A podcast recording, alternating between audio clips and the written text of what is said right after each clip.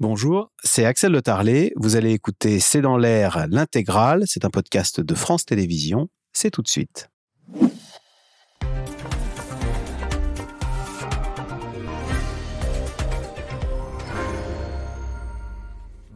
Bonsoir à toutes et à tous. L'homme le plus riche du monde est français. C'est Bernard Arnault, fondateur de LVMH.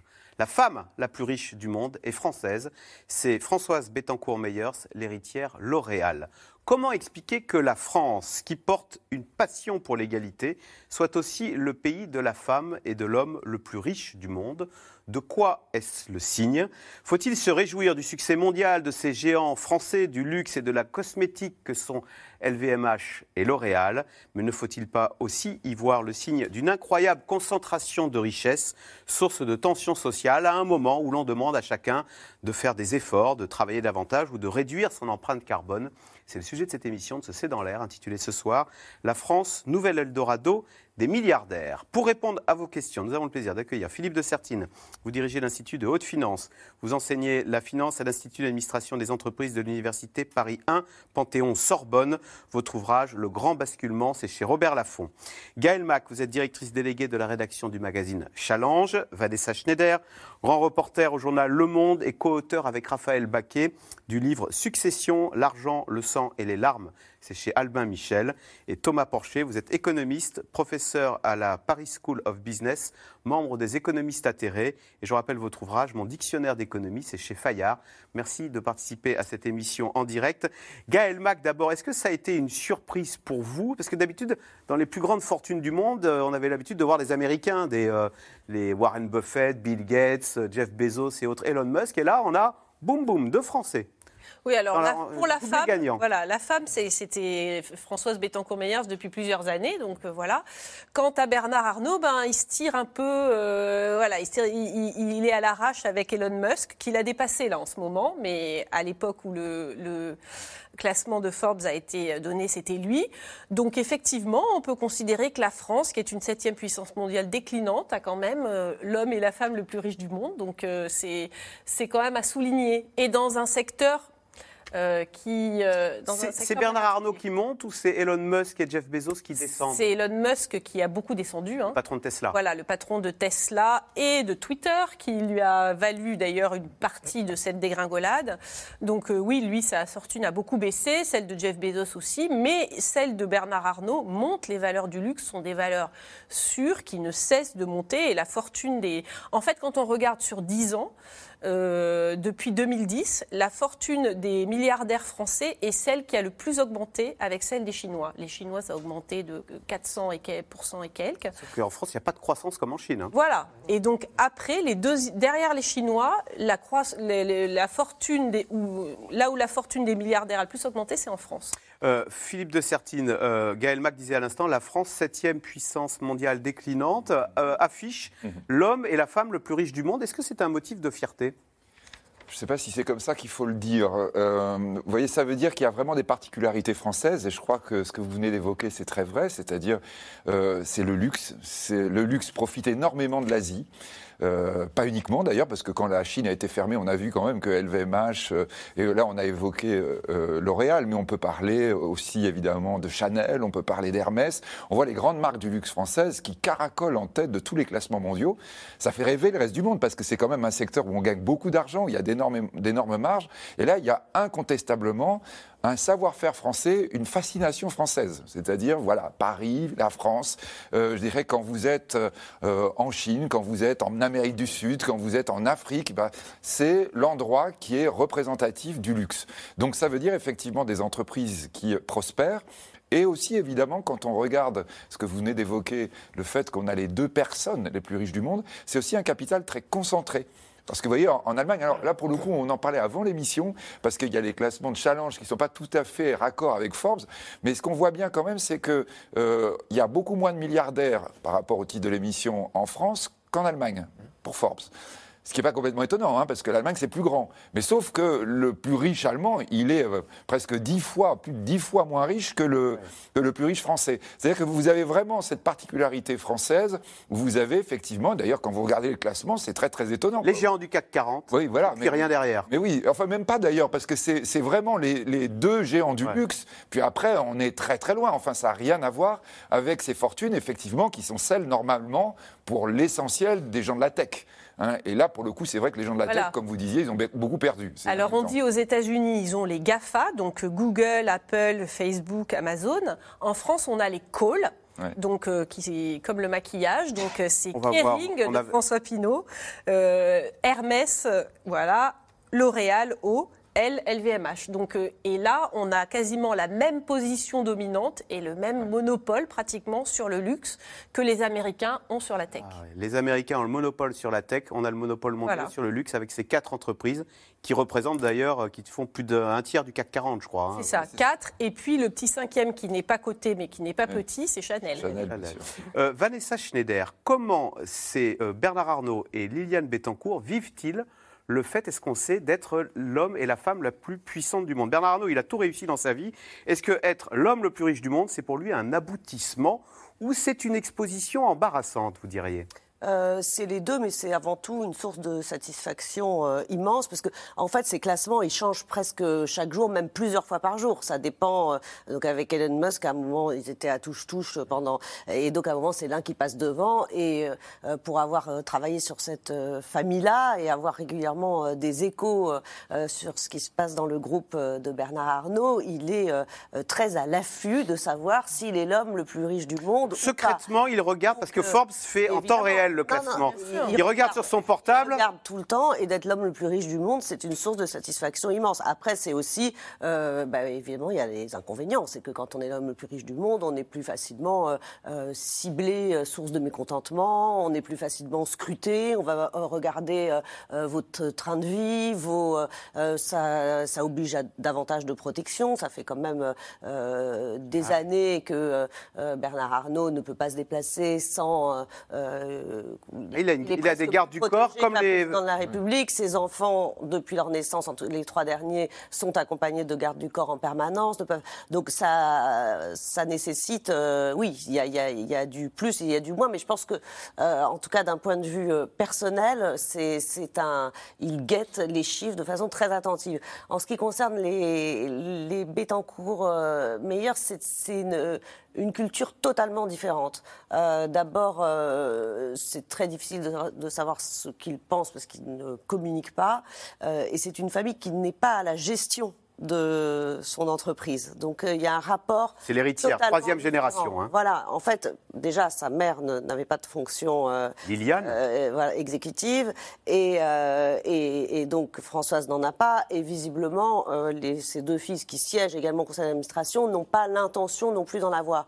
Donc c'est un mode de structuration totalement différent qui fait qu'on délègue le, la gouvernance à des. Ils choisissent très bien, ceci dit, leurs dirigeants. Est-ce que, ça leur enlève Est-ce que ça leur enlève tout mérite Parce qu'on a vu ah, d'autres. Non, c'est un talent de choisir. Euh, c'est un talent de choisir des, des, des, gouvernances, une gouvernance de qualité qui. Euh, euh, mais c'est vrai que ce. C'est un talent de s'effacer ce sont des héritiers euh, qui gèrent euh, bien leur patrimoine. Donc il n'y a pas cette notion euh, de compétition qui peut avoir entre Bernard Arnault et d'autres qui vont regarder leurs chiffres, regarder ce qu'ils peuvent racheter, regarder. C'est pas du tout la même dimension psychologique. C'est deux, deux familles totalement différentes pour ça. Thomas Porcher, à votre avis, comment les Français, alors on se demandait si Bernard Arnault et euh, Liliane euh, Françoise Bettencourt-Meyers étaient euh, fiers et, pleins d'orgueil de, cette réussite. Et à votre avis, comment les Français vivent-ils le fait que dans leur pays, il y ait la femme la plus riche du monde et l'homme le plus riche du monde? Mais je pense qu'en ce moment, ils le vivent pas très bien. Alors pourquoi ils ne le vivent pas très bien? Parce que déjà, les, revenus et même le patrimoine de, ces gens très très riches, hyper riches, a évolué beaucoup plus vite que le reste de la société. C'est le cas dans tous les pays. Hein. C'est le cas aux États-Unis, c'est le cas également en France, hein. c'est le cas dans tous les pays du monde. Euh, là, vous l'avez dit, hein, la fortune des, 500 euh, premières familles françaises a été multipliée par 5 en 10 ans. Aucun patrimoine d'un Français euh, n'a vu une multiplication par 5.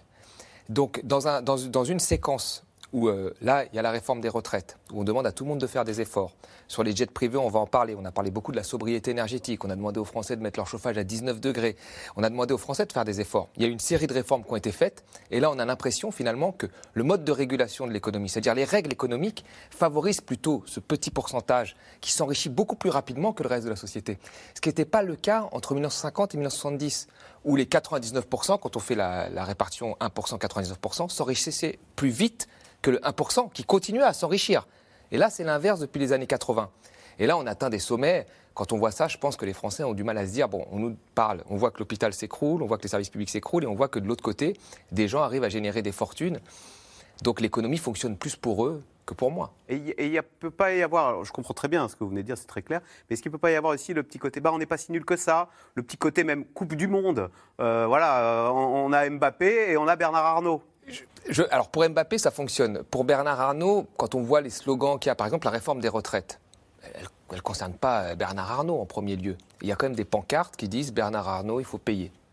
Donc c'est une façon de dire en fait que l'argent est quelque part et qu'il n'est pas forcément euh, dans, les efforts que doivent faire les Français. Donc euh, j'ai l'impression que plutôt moi ça clive.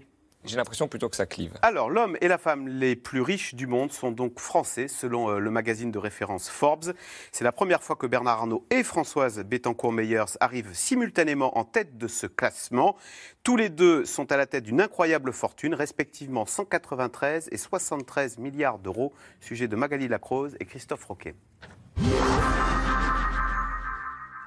C'est un joli coup double pour la France. L'homme et la femme les plus riches du monde sont français. Les plus riches au monde, ce sont des Français et c'est une première. L'héritière et l'entrepreneur. Françoise Bettencourt-Meyers pour les femmes, Bernard Arnault dans la catégorie masculine, l'homme d'affaires français est même plus riche que les plus grands entrepreneurs américains de la tech, Elon Musk, Jeff Bezos et Bill Gates. C'est la première fois, c'est historique dans, dans le classement Forbes qui existe depuis des dizaines d'années, que c'est l'homme et la femme les plus riches du monde sont effectivement français. Françoise Meyer-Bettencourt, ça faisait déjà 2-3 ans qu'elle était la femme la plus riche du monde. Et là, on a un doublé historique. Fille unique de Liliane et André Bettencourt, Françoise est l'héritière du groupe L'Oréal fondé par son grand-père, devenu le numéro 1 mondial des cosmétiques et des produits de beauté.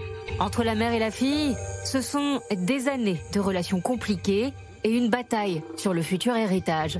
Quand la fille estime sa mère manipulée par son entourage, elle saisit la justice. Ma fille a été euh, gâtée, choyée. Elle veut lutter, elle luttera. Et moi la première. Des échanges par médias interposés, ponctués par des procès. Je mène un combat depuis 2007 pour protéger ma mère. Et nous mettons toute notre énergie. Et hum, avec mes enfants, nous tenons absolument à, réussir ce combat. Et c'est une épreuve. La mère a finalement mis sous tutelle certains de ses proches éloignés. Sa fille unique est aujourd'hui membre du comité de direction de L'Oréal. Pour l'homme le plus riche du monde, c'est une autre histoire. Polytechnicien, fils d'un industriel du Nord, Bernard Arnault rachète au milieu des années 80 la maison Dior c'est la première étape de ses multiples acquisitions. Vin, spiritueux, chaussures, maroquinerie, horlogerie, cosmétiques. Rien ne l'arrête, sauf quand il demande la naturalisation belge en 2012 pour sanctuariser son groupe, dira-t-il. Casse-toi, riche con. Bernard, si tu reviens, on annule tout.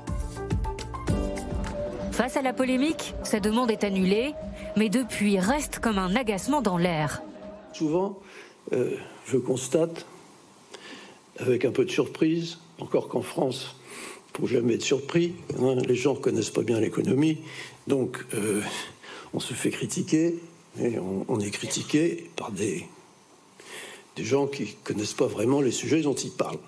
Et donc je voudrais ici montrer quand même hein, que euh, ce groupe magnifique, qui a des résultats spectaculaires, est aussi un groupe qui a une empreinte économique et sociale formidable pour la France. Peut-être pense-t-il à cet épisode d'octobre dernier. Pendant des mois, des internautes traquent et publient sur Internet ses allées et venues à bord de son jet privé, condamnant son empreinte carbone. Effectivement, avec tout ça, euh, toutes ces histoires, euh, le groupe avait un avion, on l'a vendu. Donc, vous louez. Le, résultat maintenant, c'est que plus personne ne peut savoir où je vais puisque je loue des avions. Au même micro ce jour-là, le fils de Bernard Arnault tente la pédagogie. C'est pas très agréable que nos concurrents puissent savoir où on est euh, à tout moment. Ça peut donner des idées, ça peut donner aussi euh, des pistes, des indices, et, et c'est pas très bon pour des questions de confidentialité ou de sécurité. Hier soir à l'Assemblée nationale, une proposition de loi portée par les écologistes visait à interdire les vols en jet privé. C'est en rien radical d'exiger d'une personne qu'elle se rende à Bruxelles en Thalys ou à Londres en Eurostar. Nous demandons un petit pas à Bernard Arnault pour faire un grand pas pour le climat. Petite pique en prime aux milliardaires français. Admiré, détesté, devant un parterre plutôt clairsemé, le projet de loi n'a pas été adopté. Philippe de Sertine, question téléspectateur, c'est Jean-Pierre dans le Barin. Comment la fortune de Bernard Arnault a-t-elle pu faire un tel bond en une année? Alors peut-être là, vraiment, il faut dire, d'ailleurs, ça, rebondit aussi sur ce qu'on disait tout à l'heure sur les gens de la tech, que en fait, toutes ces fortunes sont estimées par rapport à leur détention d'actions de leurs entreprises. Et ces entreprises étant cotées, quand vous avez des variations, et on a vu évidemment que tous les marchés boursiers ne cessent de monter et euh, atteignent des sommets extraordinaires. Actuellement, on bat les records, on est tout proche du record qu'on a plus haut qu'on ait jamais vu sur le CAC, euh, sur la Bourse de Paris. Euh, eh bien évidemment, LVMH, qui est l'un des phares de la Bourse de Paris, voit sa valeur augmenter. Bernard Arnault a une part très importante, il faut rappeler. Il y a la moitié de LVMH. Voilà, c'est ça. LVMH, c'est l'entreprise qui vaut la plus chère en Europe. Elle vaut 400, un peu plus de 400 milliards. Et vous voyez, Bernard Arnault, on a la moitié. Ça veut Donc ça lui fait 200 milliards. C'est ça, c'est absolument colossal. Hein, avec un C et pas un K, pour le coup, par rapport aux Allemands. Euh, d'autre part, évidemment, quand on dit. Alors, la bourse monte beaucoup parce que nous sommes dans une situation un peu de bulle où la liquidité que l'on a créée du point de vue mondial favorise, euh, je dirais, les marchés boursiers, comme elle a favorisé à certains moments l'immobilier. Hein. donc, euh, on a cet élément-là qui joue beaucoup. Puis d'autre part, le luxe, donc LVMH, s'est trouvé boosté par notamment le fait que la Chine s'est réouverte. La Chine, énorme marché, l'Asie, énorme marché. Quand il y a eu évidemment Covid et confinement, euh, là on disait zut, alors il va manquer les acheteurs traditionnels de ces marques de luxe françaises. Là maintenant que tout d'un coup ça, ça s'est déconfiné, il y a des perspectives très fortes. N'oubliez pas que le titre en bourse vaut les bénéfices qu'on attend dans le futur. C'est ah pas ceux du passé, c'est ceux du futur. Mais donc là on se dit la, Chine qui repart, ça va être des bénéfices formidables pour euh, ces entreprises du luxe. Vanessa Schneider, on comprend bien que ces grandes fortunes, en fait, leur argent, c'est pas, il n'est pas à la banque ou en livret A. En fait, c'est euh, ce que vaut leur entreprise en bourse. Mais ça veut dire que euh, un fils de milliardaire peut tout perdre si l'entreprise de son papa termine à se faire acheter et vaut plus rien à la fin? C'est bah, arrivé, ça arrive? C'est en train d'arriver à Arnaud Lagardère, par exemple. Il est né milliardaire, il terminera. Euh, pas au RSA, mais euh, il en a mis de côté quand même. Oui, puis il en a bien profité euh, jusque-là, mais non, je ne suis pas sûre qu'il puisse léguer à ses enfants, par exemple. Donc ça, ça, a été une chute assez spectaculaire de, d'un héritier qui, a dilapidé son Alors ça peut paraître un peu scandaleux ma question, mais est-ce que ça les stresse cette idée de je suis né ou j'ai des milliards, je peux les perdre non, mais évidemment, d'être héritier, c'est à la fois une, euh, une immense chance et c'est une énorme responsabilité aussi. Euh, surtout quand on est héritier de, euh, d'un, père, parce que généralement, c'était, on était des, c'était des générations où c'était les hommes qui créaient, euh, qui ont bâti euh, ces groupes, qui ont construit des groupes énormes, et voilà, dont, on, dont il, faut assurer la pérennité. Alors, il y a des fois où ça se passe bien, comme dans le cas de, de la succession L'Oréal par exemple. Ou, ben, je vous dis, L'Oréal, c'est un peu différent parce que c'est pas eux qui gèrent. Mais bon, dans la succession Pinot, c'est le fils, un des enfants qui a succédé à son père et qui a continué à faire euh, prospérer, euh, prospérer l'entreprise. D'ailleurs, en se débarrassant de certains secteurs, en en poussant d'autres, euh, ceux du luxe qui, en effet, on le vend en poupe. Et puis, il y a des successions qui sont des successions ratées, comme celle de, Lagardère, qui, qui était un très beau groupe, un des fleurons français et qui, là, va être disloqué en partie euh, racheté par, euh, par Vincent Bolloré. Donc ces sujets de, succession, ils sont en effet, euh, ils dépendent de, plein de facteurs, euh, de, de l'éducation, de la façon dont euh, euh, chacun. Alors Bernard Arnault, on le voit, lui, il a une stratégie, c'est d'impliquer tous ses enfants dans son entreprise. Il n'y en a pas un seul sur les cinq qui ne travaille pas au sein du groupe. Il y en a un qui veut aller vivre sa vie et écrire des poèmes. Ah ben, je crois que ce n'est pas envisageable. C'est-à-dire qu'ils sont, ils ont été conditionnés depuis tout petit euh, à reprendre, euh, euh, à travailler dans l'entreprise. On, leur a fait visiter les boutiques, on leur a fait visiter les usines. c'est le sujet de conversation numéro un. Hein. Quand on a fait le livre, ils nous l'ont tous dit. On a rencontré tous les il enfants de Bernard Il a cinq enfants, Bernard Arnault. Il sait lequel va reprendre son groupe? Alors s'il le sait, il ne le dit pas. Mais je ne suis pas sûre qu'il ait fait son choix parce que d'abord, il se sent encore en pleine forme et il estime pouvoir encore diriger pendant très longtemps.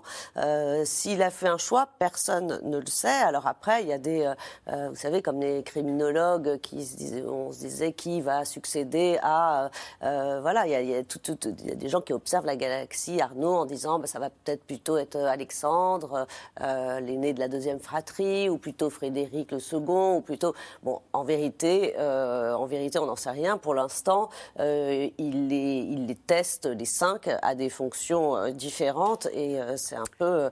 Euh, on verra bien qui est. Les darwiniens, quoi. le meilleur. Ah, c'est un, système totalement darwinien, assez fascinant et qui en même temps assez réfrigérant, moi je trouve, parce que c'est vrai qu'on se demande où est la, la, liberté individuelle des enfants. Mais bon, c'est souvent beaucoup de. Et in fine, c'est le père qui décide, hein. c'est le fondateur qui décide. Hein. Ce sera toi oui, oui, oui, alors sauf s'il lui arrive un accident et qu'il n'a pas le temps de donner des, directives. Mais euh, euh, la, complication avec Bernard Arnault, c'est qu'ils sont cinq enfants.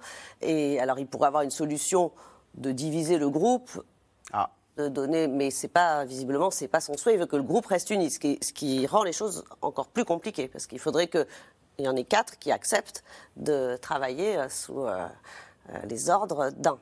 Il y a Elma qui a ce dicton qui dit pour vivons heureux, vivons cachés. Est-ce que c'est l'une des raisons qui a poussé Bernard Arnault à vendre son euh, jet? Alors il disait d'abord on me suivait d'un peu trop près, et puis euh, le jet privé est devenu le symbole au fond d'une euh, comment dire, d'une fortune un peu extravagante et euh, trop ostentatoire et euh, surtout trop polluante. Oui, alors le jet privé a quand même, un peu comme les yachts, ce très grand désavantage qu'ils ont des transpondeurs et que donc ils sont effectivement, on peut les suivre à la trace pour des raisons de sécurité hein, à l'origine.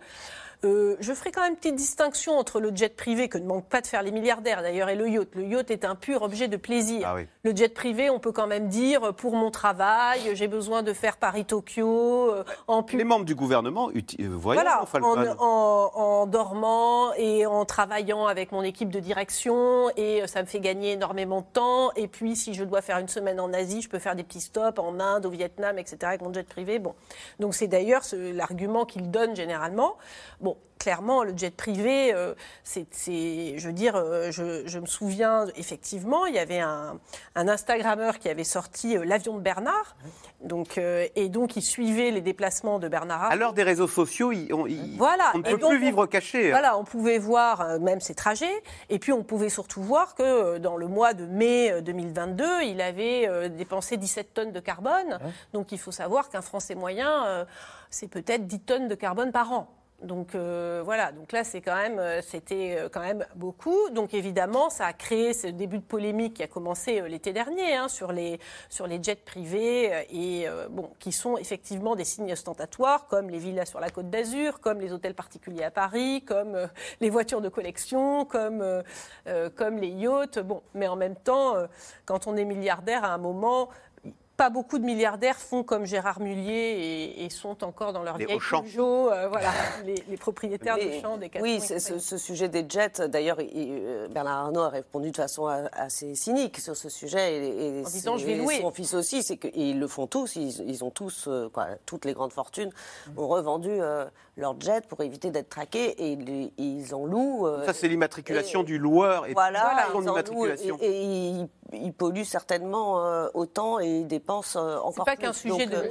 c'est voilà, c'est une. C'est pas qu'un sujet de Il y avait ce sujet avec Kylian Mbappé, je vous souvenez, avec l'équipe de France et et, euh, et voilà, ah, et, et, où il avait eu quand même. Bon à Lyon en jet privé plutôt qu'en train. Cette phrase maladroite sur le char à voile, voilà. Thomas Porcher, phrase maladroite, parce que c'était hier, donc ce, sujet sur l'interdiction des jets privés était étudié à l'Assemblée nationale. Je précise que les Pays-Bas ont décidé d'interdire les jets privés à l'horizon 2025-2026, car, je cite, ils causent une quantité disproportionnée de nuisances sonores et d'émissions de CO2 par passager. C'est un sujet euh, moins anecdotique qu'il n'y paraît, parce qu'alors on vous dit oui, mais alors euh, c'est 0,1% euh, des émissions nationales. Donc à quoi bon s'attaquer à, ces toutes petites émissions Je pense que toutes ces questions autour des jets privés ont pris de l'ampleur parce que la question du, dérèglement climatique est de plus en plus importante. Enfin, la question vraiment des, trajets de, Bernard Arnault, ça, a beaucoup circulé au moment de la canicule de juillet l'année dernière. Et puis, il faut rappeler vraiment, là, on nous a demandé quand même de, la sobriété énergétique, on nous a demandé de baisser le chauffage, on a demandé aux Français de faire énormément d'efforts. on nous met des vignettes, des critères surtout. Exactement. Et puis quand on regarde après les, trajectoires, on est aujourd'hui à 10 tonnes de CO2 par an, vous l'avez dit. Euh, on doit normalement en 2030 être à 5 tonnes. En 2050, à 2 tonnes de, CO2 par an par Français. Euh, un milliardaire, c'est 10 000 tonnes de CO2 euh, par an. Donc c'est 1000 fois plus. Donc les Français, ils veulent bien faire des efforts, mais à un moment, il ne peut pas y avoir une partie de la population qui fasse sécession sur ces efforts. Et je pense que c'est ça qui crée des tensions. Parce que pendant très longtemps. Riches pour se faire plaisir. Non, parce que alors ça, ça, ça, se cristallise autour quand même des grands industriels, parce qu'il y a plein d'acteurs qui se mettent euh, en scène dans leur jet privé. Il n'y a pas tant d'insultes que ça. Euh, c'est relié, c'est partagé, même des joueurs de foot. Ça se cristallise autour des, industriels euh, ces derniers temps, notamment en France. Mais la vraie question, la question de fond, elle est là quand même. C'est-à-dire qu'à un moment, si on demande aux gens de faire des efforts, si on veut euh, tenir les engagements de la COP, COP 21 à Paris, bon, bah, on doit arriver à ces 5 tonnes de CO2. Donc tout le monde va devoir faire des efforts. Quand on est à 10 000 tonnes de CO2 par an, bah, on doit diminuer, on doit faire des efforts. Il y a une tarification progressive de l'eau qui vient d'être annoncée. C'est-à-dire que les premiers mètres cubes indispensables sont pas chers et puis les mètres cubes de, loisirs, par exemple pour remplir sa piscine, sont beaucoup plus chers. On pourrait imaginer un jour une tarification progressive du CO2. Les premières émissions sont, sont hmm. gratuites et puis après. Mais effectivement, c'était une première idée de faire une taxe carbone progressive et qui plus on consomme de carbone, plus elle est élevée.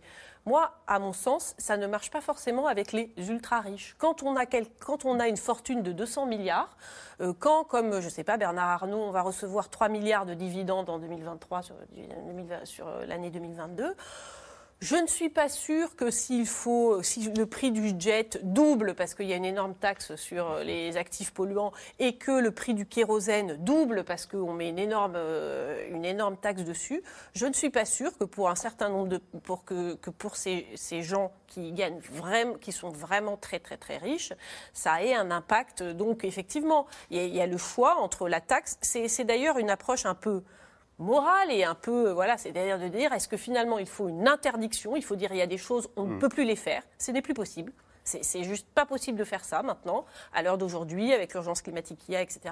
Ou est-ce que tout se monnaie, en fait, tout a un prix? Philippe de Sertine, est-ce que c'est à la France d'être à l'avant-garde de ce combat contre les jets privés, sachant que la France est aussi bah. le numéro un mondial des jets privés, avec, Dassault hein, à Mérignac, on fabrique les Falcon, qui est le numéro un mondial des jets privés. Autre d'ailleurs, très belle saga familiale. très belle, encore des milliardaires. Et très belle saga familiale. Dassault. Et, d'autre part, Dassault qui euh, fabrique des jets privés et des rafales qu'on vend beaucoup et qui nous rééquilibre aujourd'hui la balance du commerce extérieur. On va regarder la balance commerciale, numéro 1 aéronautique, numéro 2 luxe. Bah oui, tout ça est évidemment euh, à chaque fois quand on est en train de regarder. Les, les, Français, quand ils se regardent dans la glace, ne voient pas du tout le visage qu'ils attendaient. Hein. C'est-à-dire on est leader mondiaux sur les banques, les assurances, sur l'aviation de luxe, sur le luxe, etc. Et comme vous disiez, sur l'armement, comme vous disiez tout à l'heure, euh, les Français ne se voient pas comme ça. Et pourtant, le reste du monde les voit comme ça.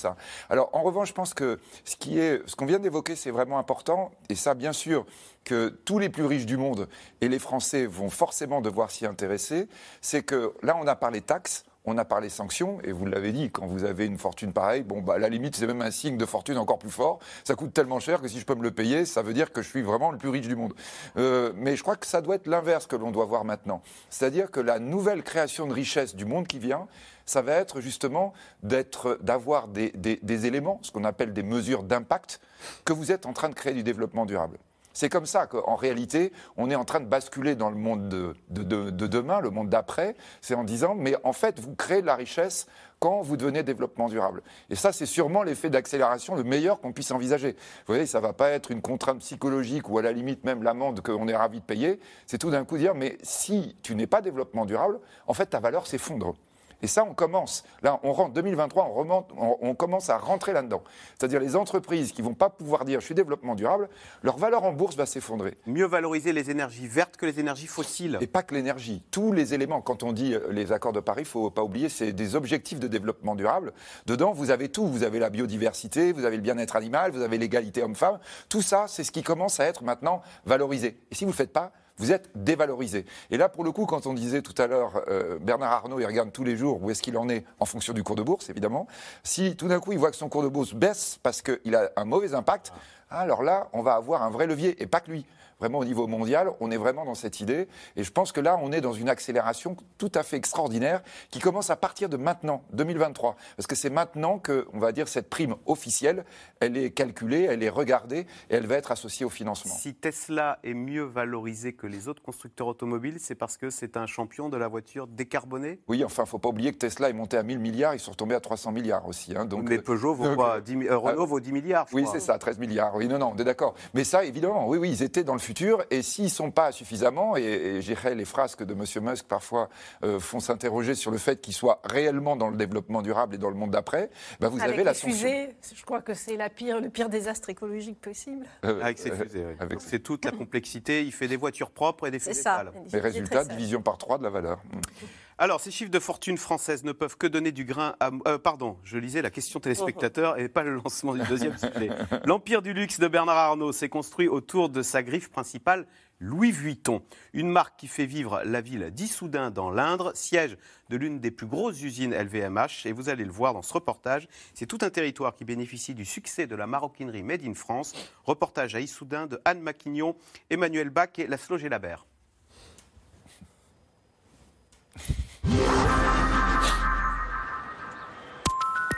Loin des grands magasins parisiens, c'est à Issoudun, commune de 12 000 habitants, que sont installés les ateliers Louis Vuitton, symbole suprême du luxe à la française. Dans cette petite ville ouvrière, les salariés de LVMH sont particulièrement appréciés des commerçants. Si Vuitton n'était pas là, ça fait 600 euh, personnes euh, en moins sur la ville euh, qui travailleraient et du coup, forcément, ça aurait des répercussions économiques. On voit bien que les gens qui travaillent chez Vuitton, bon, je vais pas dire qu'ils n'ont pas de problème de fin de mois, mais voilà, ils, ont quand même un peu plus de moyens que certaines personnes, évidemment. Ils sont invités dans la famille à Pâques et ils n'hésitent pas à, prendre ce, genre de, produits comme le, violon, comme voilà, qui sortent de l'ordinaire où, où, il y a plus de volume, donc plus de poids. Grâce à des primes liées au succès de l'entreprise, les ouvriers du numéro 1 mondial du luxe gagnent globalement plus d'argent que la plupart des habitants d'Issoudun. Merci, bonne soirée à vous. Merci à vous aussi. Au-delà des retombées économiques pour les commerçants, c'est toute la commune qui bénéficie de l'implantation de LVMH. La taxe professionnelle, payée pendant des années, a rapporté un montant inestimable à la commune. Avoir des leaders mondiaux dans une petite ville comme la nôtre, c'est assez exceptionnel. Donc euh, oui, c'est une fierté. En termes culturels, nous avons euh, probablement le musée d'art contemporain le plus moderne de la région centre. Nous avons euh, des salles de spectacle tout à fait performantes. Nous avons une saison culturelle de plus de 40 spectacles chaque année. puis sur le plan sportif, nous avons une piscine, nous avons une patinoire, nous avons je ne sais plus combien de gymnases, je ne les compte plus. Mais ce ruissellement va-t-il assez loin? Bernard Arnault, multimilliardaire à la tête de cet empire du luxe, doit-il être encore plus généreux? Personne n'ignore que je suis socialiste. Si, étant socialiste, je n'étais pas pour une plus juste répartition des gains, alors je me demande où je serais. Donc évidemment que je suis pour une meilleure répartition des richesses. Et quand on voit les, écarts absolument extraordinaires, je crois que cette personne et ce groupe représentent à eux seuls la masse de 20 millions de nos concitoyens en termes de richesse. On peut s'interroger sur la disproportion. Et ça n'est pas une mise en cause de la personne. Dans la région, la prestigieuse multinationale emploie en tout cas 550 maroquiniers. Alors il faut former les futurs ouvriers comme dans les ateliers flambant neufs de ce lycée, copie presque parfaite des ateliers Louis Vuitton. Une chance pour ces jeunes qui vivent en zone rurale. Surtout quand on est de la région et qu'on n'a pas forcément envie de, de bouger. Euh, le fait que de grosses entreprises comme ça, euh, comme Louis Vuitton, viennent euh, s'implanter ici, c'est bien, ça fait, ça fait de l'emploi et ça diversifie beaucoup par rapport à ce qu'il peut y avoir de base dans la région. Sous l'œil de Chloé Conan. Donc Morgane, tu te prépares à faire l'assemblage de ton montage à l'allemande? Ces terminales en bac professionnel apprennent les métiers de la maroquinerie, une formation d'autant plus nécessaire que la demande sur le marché est très forte. Donc faut que je resserre. ton bloc tension dessus, tout à fait. Celui-là. Au-delà de Louis Vuitton, euh, on a euh, beaucoup euh, d'entreprises qui sont des façonniers des grands groupes de luxe. donc on a des, plein de sous-traitants et il faut absolument qu'on forme le maximum de jeunes pour pouvoir, pour pouvoir être embauchés dans ces entreprises-là. En septembre prochain, le lycée proposera un tout nouveau BTS maroquinerie. Un cursus haut de gamme pour répondre aux besoins toujours plus grands d'une prestigieuse filière qui fait la fierté de la France. Euh, Philippe de Sertine, question téléspectateur de Christian dans le Rhône. Bernard Arnault crée-t-il toujours des emplois? On pourrait dire la même chose de L'Oréal, d'ailleurs, de toute la filière cosmétique. oui, mais de toute la filière luxe. Hein. D'ailleurs, euh, Bernard Arnault, dans la conférence de presse qu'on a vue tout à l'heure, avait été parti justement sur cette idée qu'il allait créer 15 000 emplois en France rapidement. Euh, donc oui, il crée le groupe LVMH.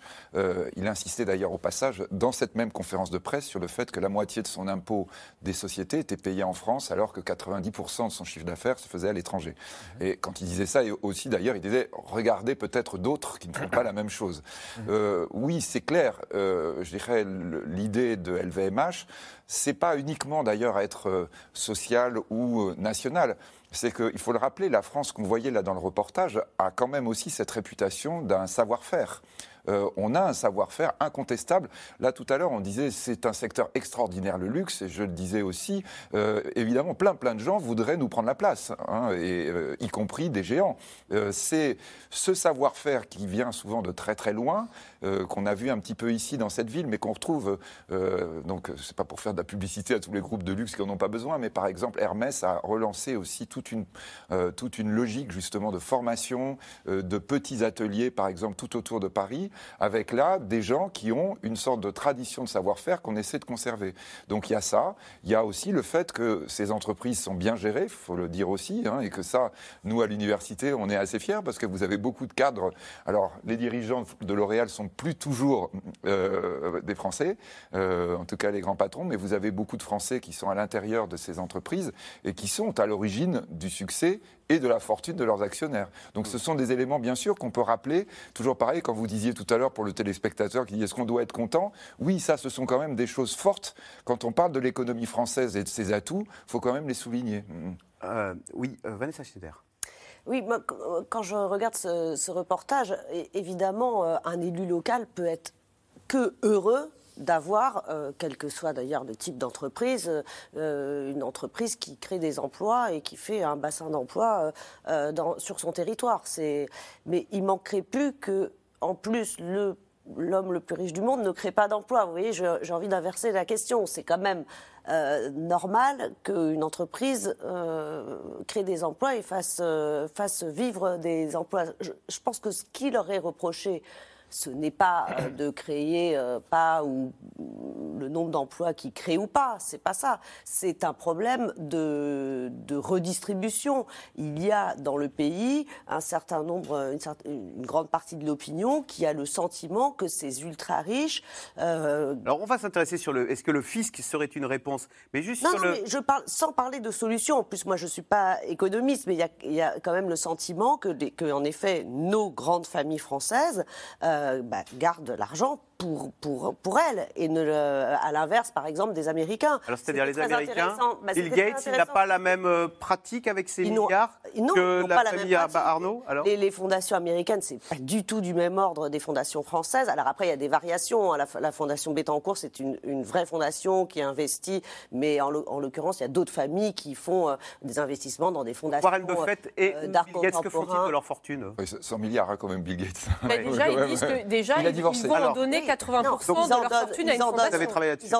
Ils en donnent, pas, tous pareil, mais ils en donnent évidemment énormément. Mais je vous donne juste un dernier, dernier exemple dans l'actualité récente à Davos, où il y a eu ce, fameux appel des 400 euh, milliardaires euh, qui disaient euh, taxez-nous plus, on doit participer, on ne peut pas vivre dans une planète où il y a autant d'inégalités, où il n'y a jamais eu autant d'écart entre les plus riches et les plus pauvres. À un moment donné, ça va craquer.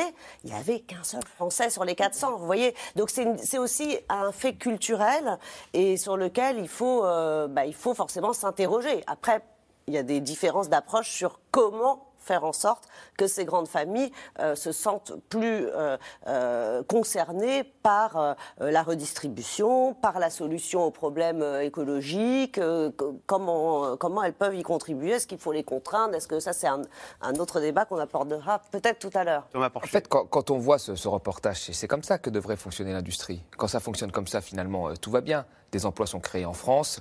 Après, il y a la question, bien sûr, des inégalités qui augmentent, mais globalement, quand ça fonctionne comme ça. Oui, à Issoudun, on n'est pas malheureux. Bien sûr, ah bah bien sûr. En fait, bon, déjà, le luxe, la filière luxe délocalise quand même de plus en plus. Hein.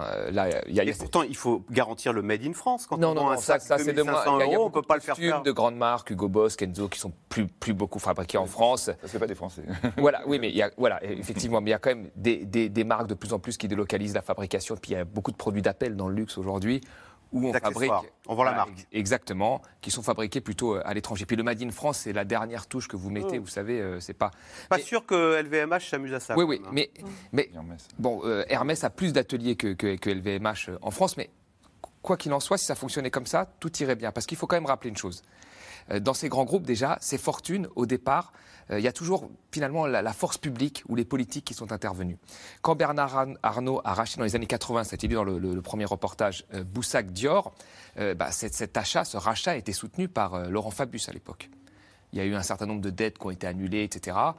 Pour qu'il puisse acheter ça, il en a fait après ce qu'il en a fait. C'est génial. Et c'est François Pinault, quand il a repris le fabricant de bois Isoroy, bah, il y a eu un certain nombre de subventions publiques. Au départ, vous avez toujours quand même euh, une partie, et c'est pareil pour les Américains. Euh, Elon Musk a eu beaucoup de subventions et d'aides et de prêts garantis euh, de l'État, et Steve Jobs a repris un certain nombre d'innovations qui ont été inventées grâce à l'intervention de, de, l'État.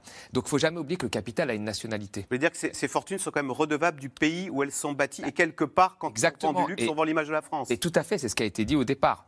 Et donc l'industrie, dans, dans, dans, enfin, dans ce cadre-là, il est normal qu'elle réinvestisse et qu'elle fasse un certain nombre euh, d'emplois dans, le pays. J'ai une autre question, Gaël Mac. On parle de ChatGPT, on parle des GAFAM, de, des, euh, de nos téléphones portables qui viennent tous de Chine. Euh, nous, on est les spécialistes du, shampoing, c'est très bien, hein, L'Oréal, et des sacs à main vendus 2500 euros qui sont un petit peu là pour flatter votre ego et votre vanité. Est-ce que ça marchera longtemps de vendre des shampoings et des sacs à main hors de prix? Bah oui, ça marchera longtemps parce que en fait le luxe s'appuie sur euh, l'évolution des inégalités finalement, puisque le luxe s'appuie sur deux éléments, c'est-à-dire d'un côté le fait qu'il faut qu'il y ait des riches pour acheter des produits de luxe. Et euh, dans les pays euh, émergents, il faut qu'il y ait des classes moyennes qui ont une aspiration, un désir d'acheter euh, du luxe. Donc tant qu'il y aura une émergence de classes moyennes et aidés par un marketing pointu, bien fait, qui auront toujours ce désir de Paris, d'un luxe français, d'un logo français sur leurs vêtements ou sur leurs sacs, euh, qui est en expansion, parce qu'il y a une grande classe moyenne, et qu'il y aura tant qu'on sera dans cette société qui valorise quand même euh, le logo et le produit de luxe, je pense que oui, le luxe continuera de rester une valeur sûre. Alors effectivement, par rapport à la tech, on peut est-ce que c'est une valeur d'avenir, euh, etc. Bah, non, c'est plutôt basé sur, euh, au contraire, une tradition et c'est plutôt voilà l'entretien d'une de valeur du passé. Pour autant, je pense que ça restera un secteur euh, très prospère pendant longtemps. Mais par contre, je, voulais juste, je voulais juste dire quelque chose, c'est que ce ne sont pas les milliardaires qui créent des emplois, ce sont les entreprises qui créent des emplois. Et par exemple, on a une filière aéronautique qui est très forte en France, c'est Airbus, qui n'est pas détenu par un milliardaire et qui crée ça énormément... change rien d'avoir comme actionnaire des des fonds en bourse, enfin de la bourse, ou d'avoir des familles? Ça change pas totalement rien. On peut considérer certainement que des entreprises familiales, là je parle surtout d'ailleurs de d'ETI, hein, d'entreprises familiales intermédiaires, pas forcément des grands groupes PME. du CAC 40, des grosses PME. Bien sûr, elles ont, elles ont un ancrage sur leur territoire, elles sont plus peut-être patriotes, elles ont une vision peut-être de plus long terme, etc. Mais il faut pas non plus trop fantasmer sur, euh, sur, sur, euh, sur euh, l'aspect l'aspect patriotique des milliardaires. Hein.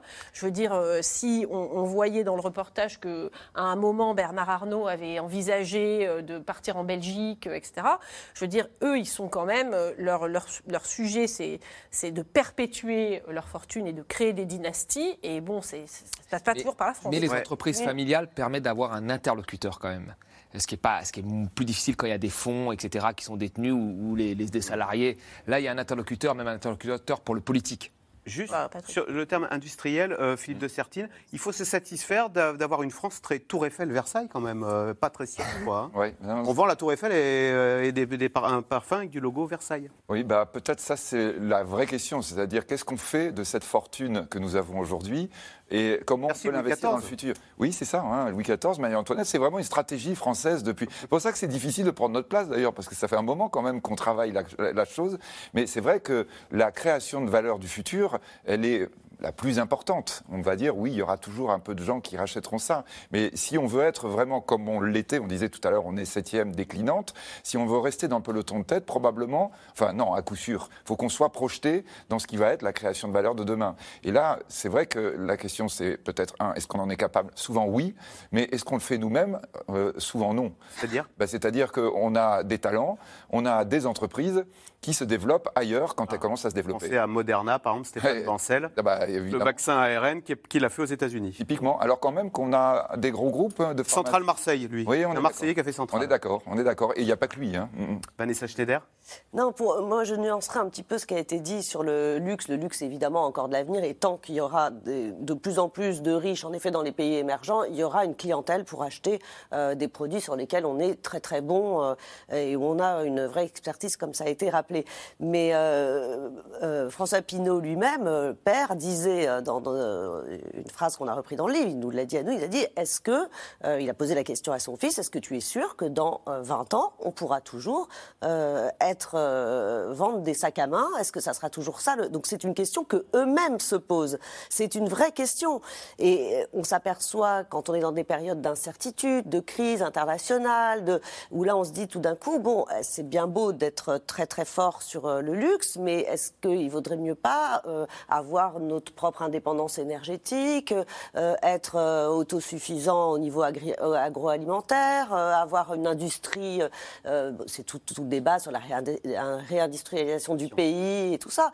Et, ce sont des groupes, que ce soit celui de, de Vincent Bolloré, celui de François Pinault, celui de Bernard Arnault, celui de, de Lagardère, qui ont changé plusieurs fois d'activité, qui au départ étaient sur d'autres centres d'activité, qui ont pris après le virage du luxe.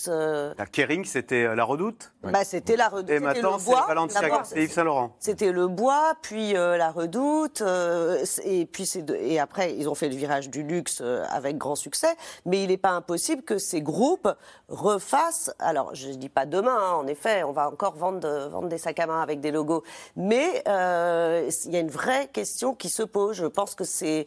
et ces gens-là réfléchissent aussi à une, bah, une, vision d'avenir économique. Oui, on ne peut pas être euh, juste le pays des sacs à main. À un moment donné, euh, s'il y a une guerre, s'il y a, bon, on aura peut-être d'autres besoins.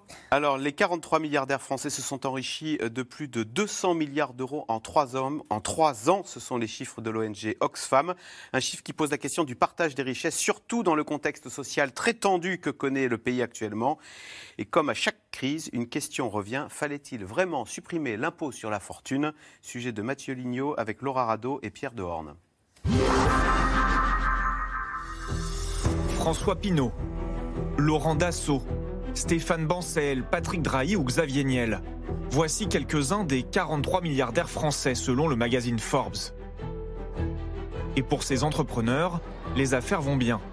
Leurs fortunes ont augmenté de 20% en moyenne cette année. Une injustice pour certains à gauche. Des députés veulent le retour de l'impôt de solidarité sur la fortune, l'ISF. Merci. Euh, l'impôt de solidarité sur la fortune, sa suppression est devenue le symbole de la politique pro-riche que vous avez menée pendant cinq ans et que vous continuez encore maintenant. Rétablir l'ISF serait à la fois un symbole, mais aussi un outil efficace. Cette suppression de l'impôt de solidarité sur la fortune, elle reste une marque de votre premier quinquennat, la marque de l'injustice. 2017, Emmanuel Macron remporte l'élection présidentielle. il charge très rapidement son gouvernement de modifier la fiscalité des plus riches. Si nous voulons garder nos talents en France, si nous voulons que nos créateurs d'entreprises ne partent pas, que nos créateurs de start-up n'aillent pas s'installer ailleurs, si nous voulons que les investissements étrangers viennent en France pour créer des richesses et de l'emploi, oui, il faut supprimer l'ISF sur les valeurs mobilières. L'impôt de solidarité sur la fortune devient l'impôt sur la fortune immobilière, l'IFI. Et depuis, le président assume. Même en pleine crise sociale des Gilets jaunes. Grand débat, mais aucun renoncement du président. Il ne faut pas raconter des cracks. Hein. C'est pas parce qu'on remettra l'ISF comme il était il y a un an et demi que la situation d'un seul gilet jaune s'améliorera. Ça, c'est de la pipe. Ce, que je sais, c'est que si, si je le faisais demain, les quelques-uns qui étaient en train de revenir de créer de l'emploi, ils diraient bah, celui-là, on a compris, il est comme les autres. Dès qu'il y a un coup de grisou, lui, il remballe ses idées, il est reparti. Mais alors, cinq ans après cette réforme, la suppression de l'ISF a-t-elle été utile à l'économie et à l'emploi? Difficile à dire, selon ce rapport de France Stratégie. L'observation des grandes variables économiques avant et après les réformes ne suffit pas pour conclure sur l'effet réel de ces réformes. En tout cas, question chiffre, la différence est là. L'IFI rapporte 1,5 milliard d'euros en 2020. L'ISF, 5 milliards en 2017 avant sa suppression. Soit 3,5 milliards d'euros en moins par an dans les caisses de l'État. L'ONG Oxfam pointe régulièrement les inégalités en France. Pour elle, il faudrait taxer beaucoup plus les 1% des plus riches, ainsi que les dividendes.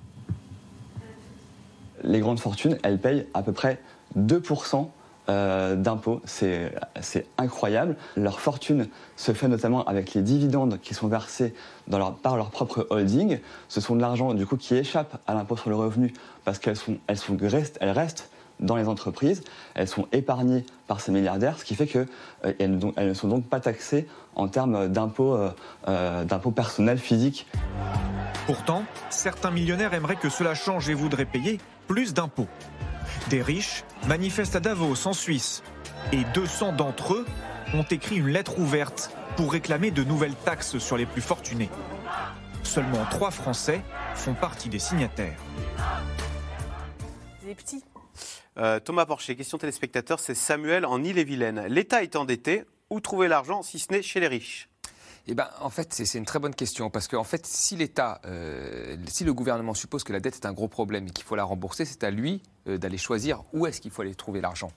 Et jusqu'à aujourd'hui, on nous a souvent dit que l'argent se trouvait dans les économies qu'on faisait sur l'assurance chômage, les économies qu'on faisait sur les retraites, euh, l'argument de la dette, euh, l'économie qu'on faisait parfois sur les, hôpitaux, puisque je me souviens qu'Emmanuel Macron, en déplacement au CHU de Rouen, avait dit à une aide-soignante qui lui disait on a besoin de moyens, il a dit ben, écoutez, euh, il y a la dette, il y a le déficit, l'argent, il n'y a pas d'argent magique. Donc il y a des choix qui ont été faits plutôt pour couper dans la dépense publique que pour aller chercher des, recettes fiscales supplémentaires. donc oui, donc oui. Donc oui. Est-ce que c'est facile, Gaël Mac, de dire bah tiens, on va taxer les riches? On sait très bien que l'ISF, il y avait des riches qui, du coup, des entrepreneurs qui partaient en Belgique. Est-ce que je veux dire, euh, il y a euh, ce risque-là? Non, c'est pas facile euh, parce qu'effectivement, il y a à un certain niveau d'argent. D'abord, euh, il y a une mobilité des capitaux. Hein, euh, il y a une mobilité, une mondialisation même des capitaux. Donc, on peut toujours aller mettre son argent d'une manière complètement légale dans des juridictions fiscales beaucoup plus clémentes. voilà, on peut effectivement déménager, aller en Suisse ou dans d'autres endroits qui sont plus accommodants sur le plan fiscal. Et en plus, à partir d'un certain niveau de fortune, on est très bien conseillé généralement, on a beaucoup de conseillers fiscaux, d'avocats, de, fiscalistes. Et en fait, dans toutes les législations, il y a quand même beaucoup de tiroirs, de niches, de dérogations euh, qui ont chacune leur justification pour les œuvres d'art, pour euh, les actifs professionnels, parce que justement les successions d'entreprises, pour euh, les objets de collection, pour voilà. Donc, donc il y a beaucoup de manières, quand on est bien conseillé, de, payer moins. Et en plus, y a beaucoup d'écarts de, trous juridiques entre les, législations nationales. Donc, on peut aussi en jouer habilement. Et donc, en fait, il s'avère que pour un certain niveau de richesse, et ça ne concerne pas les millionnaires, mais ça concerne les multimilliardaires, ça devient très très compliqué euh, de, euh, de les taxer. Euh, et quand on est un seul pays qui le fait, si, les, autres pays voisins ne, ne, le, suivent pas, et si même ce n'est pas suivi du tout mondialement, c'est compliqué. Pourtant, aujourd'hui, toutes les institutions, y compris les plus libérales comme le FMI, l'OCDE, qui ne sont quand même pas des institutions gauchistes, disent qu'il y a quand même un petit sujet autour de la taxation du patrimoine que ce soit droit de succession ou euh, enfin de, On est tous d'accord sur le fait qu'il faut taxer davantage les plus riches, mais... et la mise en œuvre est complexe. Il a été chiffré quand même, le, départ a été chiffré. Hein. Euh, avant avant l'ISF, vous aviez à peu près 800 personnes qui partaient par an, 300 qui revenaient, ça faisait 500 à peu près. Euh, le solde de départ, ça faisait 0,2% des assujettis à l'ISF qui quittaient la France. Mais les plus riches alors la perte, la perte a été évaluée, parce que quand vous quittez, vous, vous l'indiquez tout de suite pour ne pas avoir de doublons, c'était une perte qui a été estimée entre 170 millions et 250 millions euh, d'euros de pertes par an. Et euh, alors, certes, maintenant, euh, ça devient positif, les gens ne partent plus, ils reviennent plutôt. Mais c'était une perte très faible comparé aux 3,5 milliards de, pertes dues à la réforme. La suppression de l'ISF, ce n'était pas, forcément une bonne idée euh, socialement et, même voire économiquement Alors économiquement, la, France est extrêmement attractive en termes d'investissement étranger et ça c'est important. L'investissement, c'est ce qui vous fait le PIB de demain et les emplois d'après-demain pour, euh, pour plagier un, chancelier allemand. Euh, je crois que là, par rapport à ce qu'on est en train de dire, il y a, a d'ailleurs deux problèmes, dont un on a évoqué tout à l'heure. Un, on, on a 9 à 10 millions de personnes pauvres en France. Et il y en a probablement qui nous regardent, pauvres, euh, nous, on ne se rend pas compte ce que ça veut dire. Ça veut dire effectivement euh, des difficultés de nourrir, des difficultés de se loger, des difficultés de se déplacer, etc. 10 millions, c'est énorme. Euh, et là, évidemment, quand on, rapporte à ce que nous venons d'évoquer sur la richesse d'un certain nombre, on dit, mais il y a quelque chose qui ne va pas. Euh, de la même façon, on a des administrations, et vous l'avez dit Thomas Porcher tout à l'heure, qui d'un service public qui se dégrade de plus en plus. On a évoqué l'hôpital, on pourrait évoquer l'éducation nationale, où là, on, voit vraiment, même dans les classements internationaux, avec une dégradation énorme. À côté de ça, je me permets de rappeler, on a le taux de prélèvement obligatoire le plus élevé d'Occident. Euh, on est en lutte avec le Danemark, mais pas loin, le taux de dépenses publiques le plus élevé d'Occident. Et donc la question à chaque fois de dire, bah en fait il faut taxer plus, il faut mettre encore plus d'argent, c'est peut-être justement la facilité en disant, mais comment ça se fait? Que plus on met d'argent, moins ça marche. Que plus on met d'argent, plus on a effectivement des gens pauvres. Il y a vraiment un dysfonctionnement majeur au sein de la structure France. Et la structure France, pour le moment, euh, on va dire, elle a des réponses qu'on entend, des réponses qui sont faciles parce que la population entend. Et je comprends bien, moi, quand euh, je suis en train de regarder euh, mon compte d'épargne et que je vois quelqu'un qui a 200 milliards, je dis, mais moi, si ce, matin, on avec quelqu'un en disant, j'ai 500 euros sur mon, sur mon livret de caisse d'épargne, 200 milliards, j'arrive même pas à me représenter ce que ça veut dire. On est d'accord que là, il y a un énorme problème. Quand vous avez 9, euh, 10 millions de personnes qui sont pauvres, réellement pauvres, et avec tout ce que ça signifie, il est évident qu'on a un problème social explosif. Allez, tout de suite, on revient à vos questions. Ah, Bruno dans le Val-de-Marne, euh, Vanessa Schneider, quand on a autant de milliards, on en fait quoi? Parce que 173 milliards, on ne peut pas le dépenser. Hein. Euh, non, on les dépense pas, non. On, fait, on les compte le soir? Mais on les a pas, hein. ils sont cotés en bourse. Oui, mais ça sert à quoi d'avoir 173 milliards? Non, mais d'abord, ils ont un train de vie euh, qui est euh, extrêmement confortable. Et puis, en effet, c'est des familles qui sont dans des démarches davantage patrimoniales que des démarches de générosité. Dynastique, donc sur plusieurs générations. Bien sûr, oui. Un petit peu comme la, noblesse d'autrefois, etc., sur plusieurs générations. Oui, quand, l'argent quand ça se passe bien, oui. Ce qui est très français, hein, je le oui, souligne. Hein. C'est-à-dire euh, le, fait de vouloir impérativement, ce qui, est, ce, qui est, ce qui est le cas par exemple pour Vincent Bolloré, qu'il a exprimé très très fortement, pour, euh, pour Bernard Arnault, pour François Pinault, de vouloir impérativement que sa fortune soit euh, léguée à ses, enfants et fasse une dynastie qui elle-même la lèguera à ses enfants, etc. C'est une vision assez française, peut-être européenne, mais en tout cas très française du business. D'ailleurs presque datée, parce que je pense que certains euh, entrepreneurs plus jeunes en France, je pense à Xavier Niel, ou etc., ne sont pas forcément dans cette logique. Et aux États-Unis, il y a des fortunes, par exemple les Rockefeller, etc., qui ont donné au fil des années, mais pas pratiquement entièrement leur fortune. Les familles restent effectivement riches, bien sûr, je veux dire. Ou qui disent, euh, disent je donne tant, je laisse tant pour ma famille et pour mes enfants, et le reste reste, je, voilà. mais, je donne. Mais en tout cas, qui n'ont pas pour objectif de absolument euh, de, de, de, donner leur entreprise. Et donc, euh, voilà. Peut-être là, quand même, il faut vraiment dire à quel point, et là, les choses s'accélèrent de plus en plus, euh, on n'est pas dans des choses éternelles en matière économique. Hein. C'est-à-dire que ce qu'on a dit sur les dirigeants, et ce que vous avez évoqué tout à l'heure sur le cas Lagardère, le montre bien. une entreprise, même immense, elle est vraiment, vraiment gérée par la personne qui est à la tête. Et elle peut être gérée pour le bien ou pour le pire. Et ça, vraiment, ça se voit. Et le problème dans les familles, c'est que vous n'avez pas forcément de successeur qui est génial. en 15 ans, Lagardère. Oui, alors on l'a vu, on le voit par exemple sur la succession Agnelli, chez, euh, dans la famille, euh, là pour le coup, Fiat. voilà, Fiat, Fiat. et maintenant avec, euh, avec, Peugeot, Peugeot hein, pour Stellantis, voilà, le deuxième bénéfice de l'année dernière sur la, le CAC 40. Mais on voit que c'est pas facile d'avoir des dirigeants, et encore plus quand vous êtes avec un vivier finalement restreint qui est familial, qui est d'ailleurs typiquement l'approche qu'on a eue chez L'Oréal, en disant, mais en fait non, on va plus chercher, on va fonctionner on va développer avec des gens qui sont salariés, qui sont extérieurs. Mais Savoir s'effacer, quoi, comme les. Oui, oui, mais je crois que ça, c'est l'élément bien. Et, tout à l'heure, la question que vous posiez aussi, est-ce qu'on est qu'on peut tout perdre dans une génération ou dans une? Oui, les entreprises peuvent disparaître, hein, il faut quand même le rappeler. Une entreprise peut être fragile, vous prenez des mauvaises décisions et tout s'effondre. Euh, malheureusement, ou heureusement, parce que ça permet à d'autres d'arriver, mais c'est quelque chose qu'il faut quand même avoir à l'esprit. On n'est pas dans une éternité comme quand on parle d'un pays. Thomas Porcher, Alain, qui pose la question ne pourrait-on pas taxer différemment les fortunes familiales acquises par héritage et les fortunes des créateurs d'entreprises? C'est vrai qu'on a Bernard Arnault qui a quand même créé, parce qu'il a repris un truc qui était à moitié en faillite, et euh, tandis que Liane Bettencourt a hérité. Donc c'est quand même deux profils différents.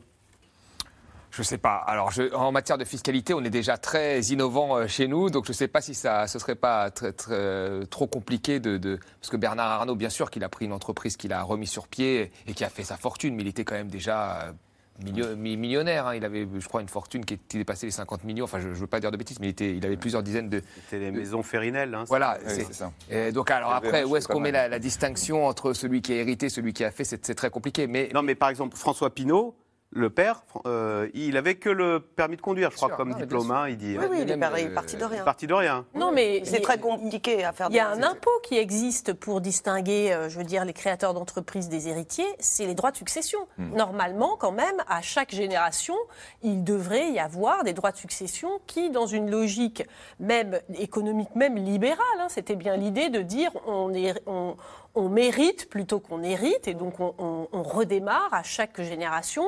Euh, pas à zéro, évidemment, mais je veux dire, on, démarre quand même euh, plus bas. Bon, Mieux vaut taxer les successions voilà. que le travail. Mais, cette succès, mais ces impôts sur les successions, comme les autres impôts sur le patrimoine, ont eu quand même tendance à baisser partout dans le monde depuis, euh, enfin, depuis 20-30 ans, voire à être supprimés, même dans des pays très égalitaires comme la Suède, par exemple. Il n'y a plus de droit de succession. Mais, si, c'est très impopulaire. Si on mettait un, peu de... Oui, En fait, le problème, c'est que là, avec cette réforme de, l'ISF, on a, on a retiré de la, progressivité finalement à l'impôt sur les très riches. C'est devenu un impôt régressif maintenant, parce que plus vous avez des placements financiers, moins vous payez d'impôts. En fait, celui qui, a une pression fiscale plus forte, c'est celui qui va avoir deux, trois appartements, qui va être à 2 millions d'euros. Par contre, celui qui a 20 millions d'euros, 30 millions, 40, 50 millions de fortune, et qui a 80% de cette fortune qui sont des placements financiers, bah là, c'est exonéré. Parce que c'est mobile. Parce que c'est mobile. Ça peut partir en Suisse comme ça. Exactement. Non, et puisqu'il y a Mais, mais ce n'était pas vérifié par les faits. En Irlande. Une question aussi sur les, héritiers, c'est ce que disait Gaël Mac tout à l'heure.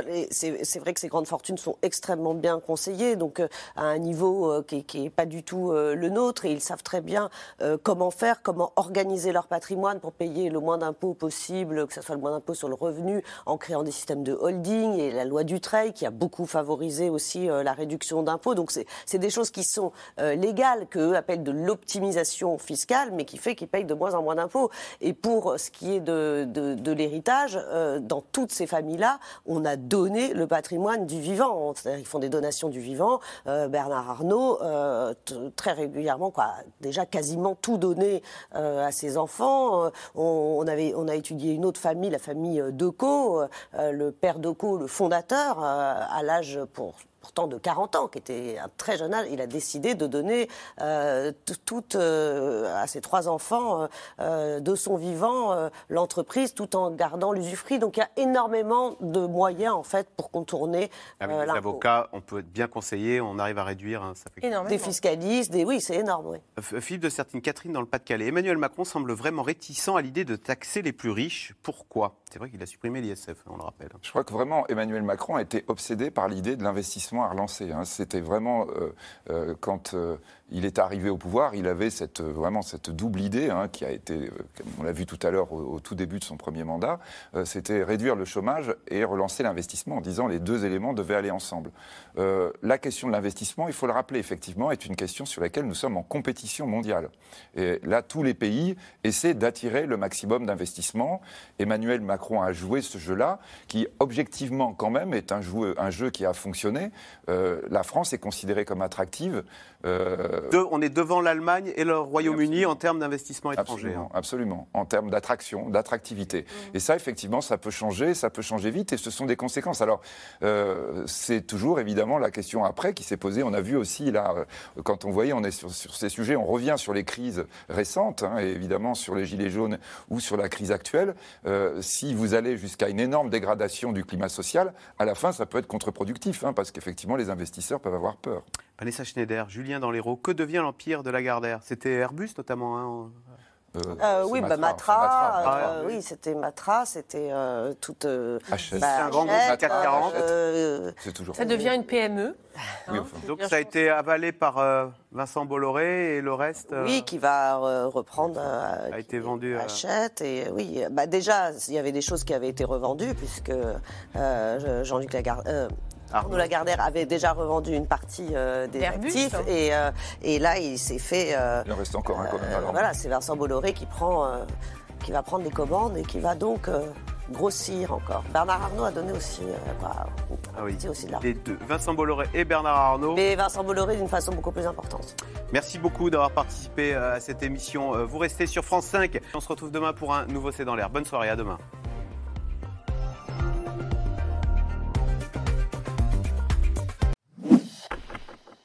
Merci d'avoir écouté C'est dans l'air. Comme vous le savez, vous pouvez désormais écouter l'intégrale, mais aussi l'invité ou vos questions à nos experts. Tous ces podcasts sont disponibles gratuitement sur toutes les plateformes de streaming audio. Et pour le replay vidéo, c'est sur France.tv, bien évidemment. À bientôt.